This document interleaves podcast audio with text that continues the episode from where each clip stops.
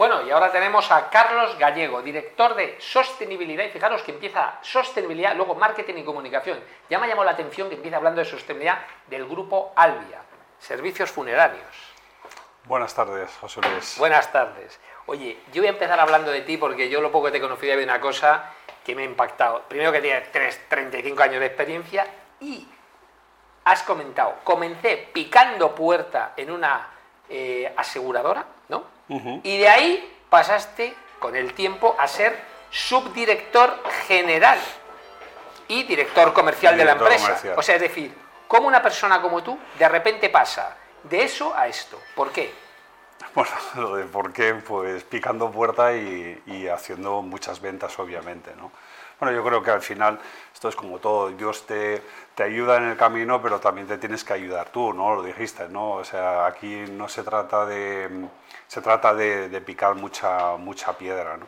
A ver, eh, estás en el sitio adecuado, a lo mejor con los números eh, y se te ocurre, o sea, se te presentan las oportunidades.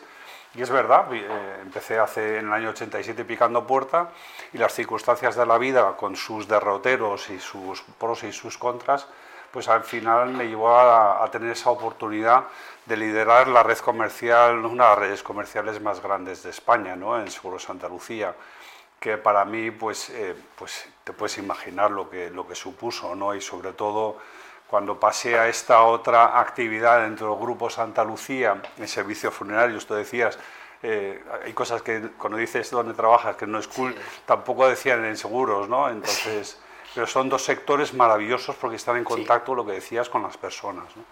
Y pues cuando pasé eh, dentro del grupo eh, Santa Lucía a Albia, pues para mí lo más gratificante después de esa trayectoria de treinta y tantos años en seguros, pues eh, que mil personas de pie en, en, un auditorio se levantaran espontáneamente a aplaudir durante cinco minutos, pues la verdad pues a mí me, sigue emocionando. ¿no? Sí, porque además fuiste personaje público del año. Cuéntanos esto. Bueno, lo de personaje público del año, pues también circunstancias de la vida que te, dan esas oportunidades que eh, recuerdo perfectamente, bueno, la pandemia, eh, la pandemia que sufrimos todos, pues eh, formo parte del sector, de la patronal del sector y me propusieron, porque, pero como representación, eh, ahí representaba siete personas dentro del reportaje en el diario El Mundo y, uno era del sector funerario, porque eran conocedores de la extraordinaria labor que habían hecho eh, todos los compañeros funerarios que vinieron voluntarios a Madrid y ahí mi máximo agradecimiento a todos, a todos los compañeros funerarios que vinieron y, se sacrificaron ¿no? personalmente para estar donde tenían que estar en el momento oportuno. Y bueno, pues el diario El Mundo en ese momento pues decidió nombrar un personaje público del año y yo fui uno de los afortunados elegidos por el sector para representar al sector funerario. Pero nada más, me tocó a mí porque tenía que estar alguien ahí y ya Seguro, yo creo que eres una persona prudente y tal, pero viendo lo que has hecho y todo, o sea, nadie pasa de pasar puertas a dirigir una empresa si no tiene algo muchísimo más que conocimiento. O sea, tú como valía como persona tiene que ser impresionante, porque si no, no hubieras pasado a esto. ¿Qué le dirías a esa gente que está ahora picando puerta, que está empezando en una empresa? ¿Qué le dirías? Pues que tengan mucha resistencia, que la vida pues son constantemente eh, que, no se en los problemas, ¿no? Que, de verdad que persistan. Que yo sé que es difícil ahora, yo tengo dos hijas, una de 29, que acaba de, hoy cumple 29 años, y otra de 20, y les insisto mucho que con esfuerzo y dedicación, pues es verdad que la vida a veces no te sonríe, pero en, los problemas y en, las, en, esas adversidades en la vida es cuando uno se crece, ¿no? Y de verdad que surgen oportunidades, y a veces, y a veces, y a mí me ha pasado, de dirigir 9.000 personas y ahora dirijo un equipo extraordinario mucho más pequeño y son, y al final dices por qué ha ocurrido y ha sido una oportunidad para lanzar otras cosas, ¿no? O sea que lo que les diría a esas personas que están picando puerta, primero mi máxima admiración, eh, mi máximo respeto y mi máximo apoyo porque, porque es que son unos campeones, o sea, el que está picando puerta o el que va con la bicicleta repartiendo hamburguesas, ¿no? Para mí es el máximo respeto el que tienen por mi parte. Bueno, y Grupo Adia, ¿quiénes sois? Cuéntanos. Pues eh, somos los líderes del sector, yo sé que decirlo así eh, queda, pero no, no, lo digo, es que los, números no, los números son lo que son, ¿no? Eh, somos una empresa de 1.300 eh, hombres y mujeres eh, súper dedicados a su trabajo. Es una empresa grande que está en prácticamente toda España, pertenece al Grupo Santa Lucía. Y, tenemos, tenemos el foco puesto, tú lo decías antes, ¿no? en las personas, porque cuando dices que trabajas en, el sector funerario, nadie se da cuenta que son cosas que ocurren. O sea, que, que decir que al final eh, cuando más necesitas una persona que esté a tu lado, cuando estás en el sector sanitario, cuando estás en el sector funerario, es una persona que esté a tu lado, que esté pero que no esté. No sé si. Entonces, nosotros le ponemos mucho foco a la atención emocional porque sabemos lo que sufren las personas en los momentos más dolorosos de sus vidas. Y, entonces, pues es, yo resumo, dedicarnos a cuidar a las personas cuando, cuando sufren. Y esta es la labor del sector funerario. Y Albia, pues. Eh, como líder pues tiene que dar ejemplo. de hecho, estamos en unos niveles de NPS los más altos del sector. Eso porque hay unos protocolos muy exhaustivos y rigurosos de atención. Obviamente nadie es perfecto, pero en estas cosas tienes que ser perfecto. Tienes que ser perfecto porque cuando alguien sufre no te puedes equivocar. No te puedes equivocar. No, no. Y además es un tema súper delicado. Yo recuerdo una vez trabajando proyecto de consultoría hicimos para el periódico ABC que contaban una anécdota que las esquelas era lo único que se leía en alto, o sea, es decir, para asegurar la persona que había escrito la esquela que no se había equivocado en nada, porque claro, te puedes equivocar en una noticia, a veces todos nos hemos aparecido en medios que te han equivocado en algo, han dicho algo que no era, pero claro, ahí no te puedes equivocar. Es que, José Luis, imagínate, eh, yo me pongo en su lugar, si me fallece mi padre y no se llama Juan, se llama Pablo, pues, pues tengo un problema, claro. porque no es... Eh, ¿no? Correcto. O sea, ahí no te puedes equivocar en nada. Sostenibilidad, que fíjate, yo, yo soy mucho de detalles y cuando te he preguntado tu cargo, y fíjate que eres director de marketing, comunicación, pero tú has empezado diciendo, soy director de sostenibilidad y luego de marketing y comunicación. O sea, le has puesto mucho foco. ¿Qué hacéis ahí en temas de sostenibilidad? Pues eh, te agradezco que me hagas esa pregunta, José Luis. Eh, a ver, sostenibilidad, ¿por qué le pongo foco en sostenibilidad? Marketing y comunicación lo hacemos todos. Claro. Sostenibilidad, eh, hay mucho debate, se habla mucho de sostenibilidad y, de verdad, con todos mis respetos, nos queda recorrido de mejora porque la sostenibilidad es muy amplia. Entonces, tengo la suerte de que mi director general me nombró director de sostenibilidad porque bueno, pues nos dedicamos a plantar árboles por España, plantamos 10 bosques y yo entiendo que...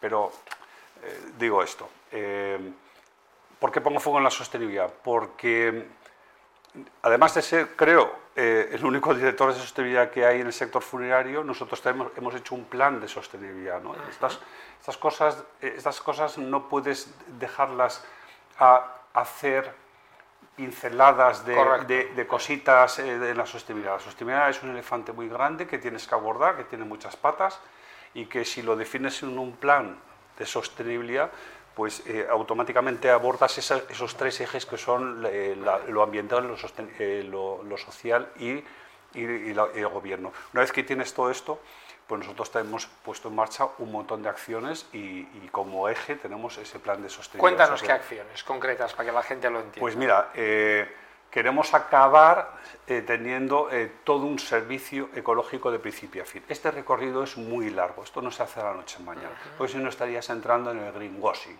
¿No? El greenwashing Yo siempre digo greenwashing, no, pero el greenwashing está bien a veces y me quiero explicar. el greenwashing impulsa por sinergias y por simpatía a otras, em, a otras empresas, por imitación a querer, oye, ¿qué es esto de la sostenibilidad?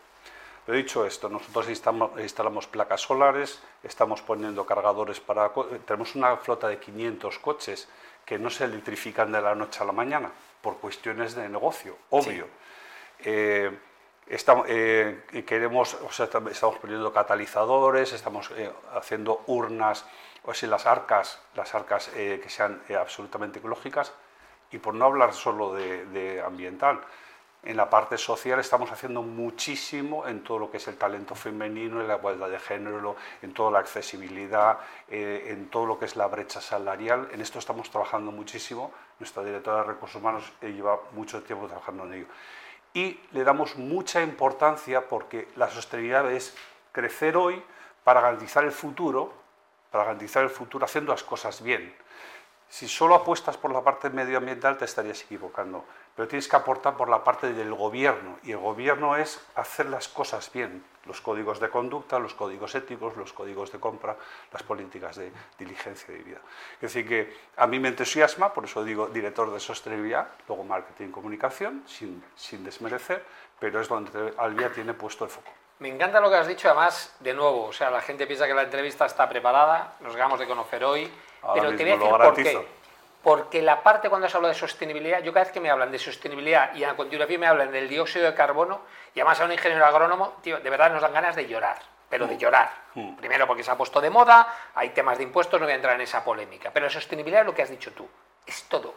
Y es la, la sociedad en la que vivimos. Mm. Es que la sociedad tiene, tiene, eso es la sostenibilidad, los empleados lo primero, con todo lo que, lo que, lo que rodea a eso. Has hablado de hombres, de mujeres, habría que hablar también de edades superiores, porque yo siempre en las empresas están que la juventud, que está muy bien, pero lo que hace falta son gente con experiencia. Y la prueba está en que los presidentes de Estados Unidos, la media es de 70 a 80 años, y aquí es de 40, por eso nos va como nos va.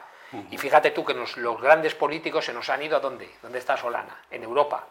Y fíjate qué postazo está llevando, porque la gente, el seniority, la gente que tiene mucha experiencia de verdad, y ha sabido evolucionar es la gente que saca adelante las empresas. Entonces, cuando hablamos de sostenibilidad hay que hablar de todo, del conjunto. No solo cuando la gente habla de sostenibilidad y dióxido de carbono, yo me echo a llorar, tío. Entonces, me encanta que le penséis el enfoque, porque ese es el enfoque correcto. Pues ahí, si me permites, una vez. Sí, sí, por supuesto. esto es, eh, hay, tenemos que hacer mucha pedagogía. Los directores de sostenibilidad tenemos la obligación de decir, esto no es una cuestión de ponerse o quitarse un pin, de ponerse o quitarse la corbata. Lo digo en todos los exacto sitios porque si no estarías bipolarizando el mensaje.